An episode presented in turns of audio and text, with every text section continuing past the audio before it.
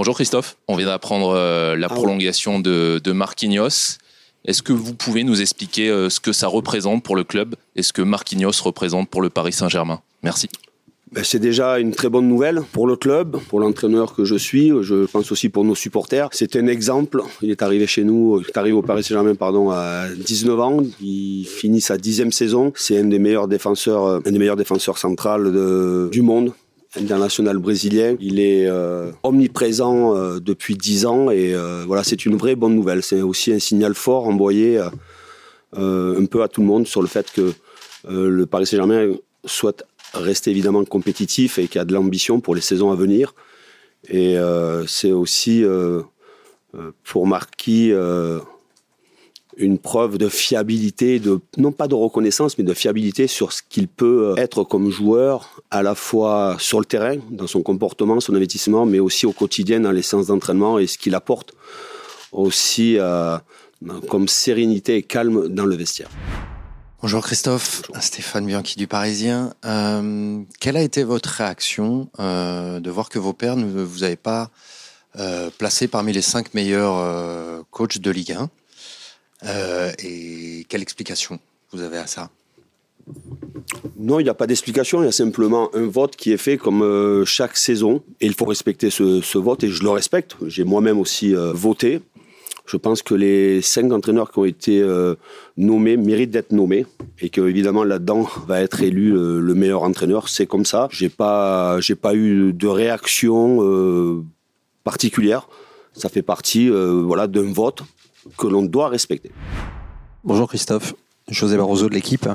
Euh, les dernières semaines ont été assez euh, animées. Il s'est passé pas mal de choses entre les supporters, euh, la suspension de Léo, etc. Est-ce que avec depuis le week-end dernier, les résultats font que l'ambiance est un petit peu plus légère? Est-ce que c'est un peu plus tranquille? Vous, vous allez nous dire que tant que c'est pas fait, il faut rester focus, j'imagine. Mais est-ce que l'ambiance a été un peu plus tranquille ces derniers jours? Euh, Une autre question qui n'a rien à voir. Est-ce que vous regrettez cette saison de ne pas avoir plus utilisé la MSN euh, je crois qu'ils ont fait 15 matchs, toutes compétitions confondues. Et on peut imaginer que c'est un peu euh, frustrant quand on a un tel effectif, euh, un, tel, un tel trio dans l'effectif. Dans ces cas-là, je crois que c'est toi, Sylvain, qui m'a appris cela, non? Il faut, On va commencer par la deuxième question. Oui, concernant euh, Léo, Kylian et, et Né, évidemment, quand vous avez ces joueurs-là, et ça a été euh, de suite, dès ma prise de fonction, euh, un objectif de pouvoir les associer euh, ensemble, avoir euh, évidemment euh, un jeu offensif avec trois joueurs de, de grand talent, mais aussi avoir un juste équilibre. Malheureusement, dans cette saison, avec la Coupe du Monde au milieu, avec des blessures qui sont arrivées chez les, de la fatigue, des, des blessures qui sont arrivées chez les uns et chez les autres, et notamment après la grave blessure qui est arrivée à, à on n'a pas pu en profiter tout au long de la saison. Est-ce que c'est un regret? C'est comme ça, ça fait partie des, ça fait partie des saisons, mais euh, je ne vais pas rappeler. On n'est pas à l'heure du bilan. À chaque fois qu'ils ont été sur le terrain, ils ont été très performants et le Paris Saint-Germain a été très performant et on avait un jeu euh, offensif euh, très très intéressant. Mais ça fait partie d'une saison qui était une saison quand même singulière, mais voilà, ça fait partie d'une saison de ne pas avoir tout le monde en même temps. Ce que le regret qu'il y a, le regret, c'est de ne pas avoir eu ce trio offensif dans les matchs, euh, dans les matchs décisifs. Concernant l'ambiance, j'ai rapidement senti après euh, notre déconvenu face à Lorient qu'il y avait une euh, grosse remobilisation générale de la part de tout le monde, en premier lieu de la part du, du chez les joueurs. Et le fait d'avoir fait un match assez abouti à 3 et le fait d'avoir pu gagner contre Ajaccio le, week-end dernier, évidemment que ça relâche un peu en pression, mais les joueurs ont été cette semaine, comme la semaine dernière, très sérieux dans, dans le travail, très sérieux tout au long de la semaine. On a un match euh, important, euh, très important. Euh, On se rapproche, on se rapproche de la fin du championnat. Comme je le dis souvent et je le répète souvent à mes joueurs, il ne faut pas compter sur ceux qui sont derrière, notamment Lens, qui, à mon avis, ne lâchera pas beaucoup de points d'ici.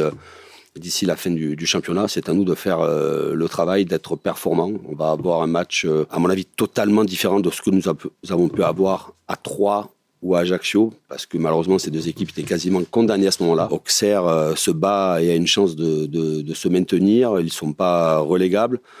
Ils ont certes un calendrier difficile, mais je sais que ça sera un match difficile. Je crois qu'ils sont sur les, les sept derniers matchs, ils sont invaincus à domicile. Voilà, il va y avoir une équipe qui va se battre pour le maintien. Et nous qui allons, qui allons nous battre pour, pour le titre. Bonjour Christophe. Euh, comment vous jugez euh, l'évolution de Donnarumma cette euh, saison? Didio, qui est avant tout un grand professionnel et un très bon garçon, très bien éduqué. Il s'améliore sur la lecture du jeu. Je l'ai senti ces derniers temps très décisif sur sa, sur sa ligne. Il a un gros point fort à la fois sur sa ligne et, il prend beaucoup de place, il a des, arrêts réflexes, il commence à prendre beaucoup plus de leadership sur un plan défensif derrière, en, dirigeant sa défense, en parlant beaucoup. Il a un axe d'amélioration à mes yeux, mais je vais le dire euh, ici parce que je, lui en ai parlé il y a quelques semaines, il doit être encore euh, plus agressif. Ne pas admettre quand on mène 3-0, prendre un but. Ne pas admettre quand un match est plié, de prendre un but dans les dernières minutes. Il doit être plus agressif, plus méchant, plus agressif envers lui-même, évidemment, mais aussi envers ses partenaire envers ses défenseurs pour qu'il puisse devenir un des meilleurs gardiens du monde. Bonjour Christophe, Filache. Depuis quelques matchs, vous avez euh, utilisé euh, Hugo Ekitike en tant que titulaire avec euh, Kylian Mbappé et Lionel Messi. À votre demande. Justement, qu'est-ce que vous en pensez? Et là, on est quand même sur un match qui est quand même assez couperé. Va-t-il être titularisé? Et sinon, y a-t-il euh, d'autres jeunes joueurs de cet effectif qui sont susceptibles de pouvoir euh, intégrer ce 11 ou ce 13 euh, face à cet adversaire qui est assez important? Assez Assez important.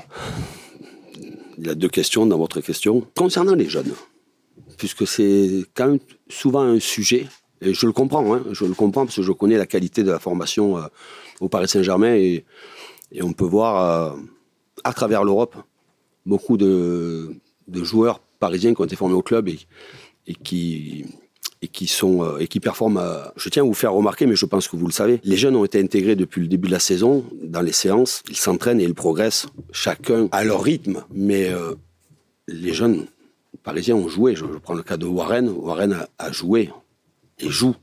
On parle d'un joueur qui n'avait pas pas encore 17 ans quand quand il a commencé à jouer. On peut parler aussi de d'El Shaddai qui, a participé aussi à, beaucoup de matchs. De là, en intégrer à chaque fois, à chaque match, on est au Paris Saint-Germain avec une obligation de résultat. Et quand je dis une obligation de résultat, Paris Saint-Germain, il n'y a pas qu'une obligation de résultat. Même quand les résultats vont bien, on vient analyser le jeu. Il y a une obligation de résultat, une obligation de, bien jouer, c'est ça. Donc je crois que chaque jeune a son rythme de croissance et d'amélioration. J'ai la sensation que ici, euh, on a oublié qu'un jeune de moins de 17 ans a joué titulaire dans des matchs importants, des matchs de Champions League. Euh, que El Shaddai, qui a 17 ans, qui a eu 18 ans la semaine, dernière, a joué. Donc, évidemment, on est sur une fin de saison et on pense, encore une fois, que les matchs vont être faciles. Nous ne sommes pas champions. Il va falloir faire encore des points pour être, pour champion. Euh, si l'opportunité se présente pour intégrer d'autres jeunes, je les intégrerai. Mais l'obligation, il y a l'obligation de résultat. Et croyez-moi que je ne sais pas si ça arrivait si souvent que des jeunes de 16 ans ou 17 ans euh, aient joué beaucoup, beaucoup de matchs euh, au Paris Saint-Germain. Ça, c'était la deuxième partie de la question. La première partie de la question, c'était Hugo. Donc Hugo aussi, euh, qui est arrivé avec du retard et qui a mis du temps. Est-ce que j'aurais pu l'intégrer avant? Je crois que je l'ai intégré au moment où lui me montrait dans les séances aussi qu'il était bien là, il a eu euh, un coup de moins bien à un certain moment sur un plan, non pas physique, mais sur un plan euh, mental, parce que c'était difficile pour lui. Et je me suis, euh, et en travaillant, en regardant ce qu'il faisait dans les, séances, en travaillant des associations, je suis satisfait de ce qu'il fait. Je crois que c'est aussi bien d'avoir un deuxième véritable attaquant dans le jeu pour libérer aussi Léo de, de libérer Léo dans le jeu et que Léo puisse avoir dans l'animation, mais comme aussi d'autres partenaires, avoir d'autres possibilités que Kylian euh, dans l'animation offensive, dans la dernière passe ou l'avant-dernière passe. Mais avant tout, c'est le travail de, avant tout, c'est le travail d'Hugo qui fait qu'aujourd'hui, euh, il a démarré les deux derniers matchs et qu'il est fort probable qu'il démarre le, match de dimanche. Bonjour coach, euh, Marco Verratti était absent aujourd'hui. Est-ce qu'il démarrera dimanche pardon? Et êtes-vous satisfait de sa fin de saison? Marco a pris un coup au niveau du genou et du muscle qui l'a empêché de s'entraîner de manière collective. Il s'est entraîné de manière individuelle euh, aujourd'hui. Euh, ça semble euh, aller beaucoup mieux. Il va s'entraîner demain et on fera le point sur, au moment de, sur la dernière séance, après la dernière séance, voir ses sensations. Mais voilà, on a bon espoir qu'il puisse être euh, parmi nous sur, euh, sur le déplacement d'Auxerre. Après, concernant euh, sa fin de saison, euh, Marco est un joueur important, très important quand il n'est pas là, ça se voit, ça se sent dans, dans le jeu. Ensuite, euh, comme l'équipe, à un certain moment, il a eu un coup de moins bien, mais à l'image de l'équipe, on a eu un passage à vide. Et le passage à vide a coïncidé aussi à l'absence de beaucoup de joueurs cadres, qui fait que voilà. Mais je trouve que la critique sur Marco est quand même assez sévère par rapport à ce qu'il fait sur le terrain. Bonjour Christophe, Lucas Blanchard pour la chaîne L'équipe.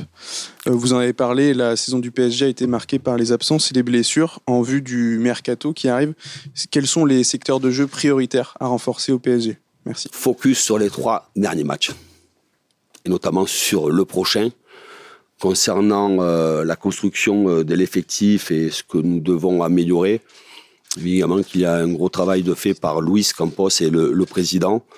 Mais vous comprendrez très bien qu'au moment où je vous parle, moi je suis concentré sur, sur le match d'Auxerre et les deux derniers matchs.